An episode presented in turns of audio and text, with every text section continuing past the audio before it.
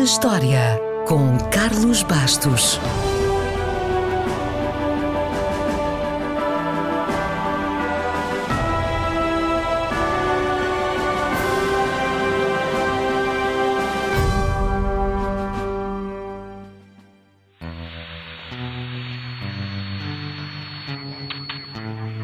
O mundo ficou mais pequeno e todos nós ficámos mais perto a 24 de março de 1896. Foi nesse dia que o russo Alexander Popov fez a primeira transmissão da história de um sinal de rádio.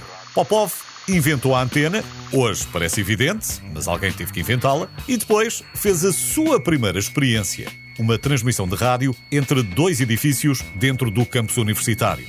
Dois anos depois, foi mais ambicioso e transmitiu sinais entre terra e um barco que se encontrava a 5 km da costa. E isto, de facto, mudou o mundo. Porque a partir daí, as mensagens podiam chegar de forma quase instantânea a locais muito distantes. É bom lembrar que, até essa altura, uma carta para chegar, por exemplo, da América à Europa podia demorar um, dois ou três meses. Com os barcos à vela, nunca era certo. Só em meados do século XIX, com os barcos a vapor, é que passámos a ter a certeza do tempo que o navio demorava a chegar. Ora, esses navios de cruzeiro, que faziam travessias regulares, levando passageiros, levavam também encomendas e correio. E por isso ganharam a alcunha de paquetes. O Titanic é talvez o exemplo mais famoso desse transporte de correio e foi um dos primeiros a usar os sinais de rádio para emitir um SOS. De facto, com os sinais de rádio, tudo mudou e o mundo ficou mais pequeno. Passámos a saber o que se passava em qualquer lado, quase em simultâneo. Passámos a ter notícias da guerra, das grandes invenções e das coroações.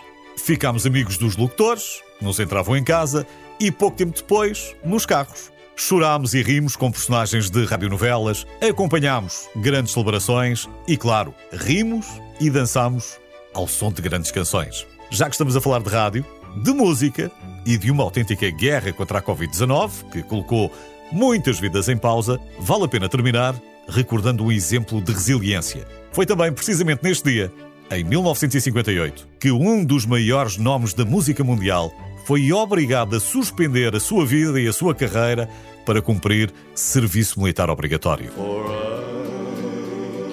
Chamava-se Elvis Presley.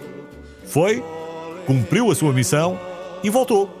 Dois anos depois, como se nada fosse. Mais forte e ainda melhor.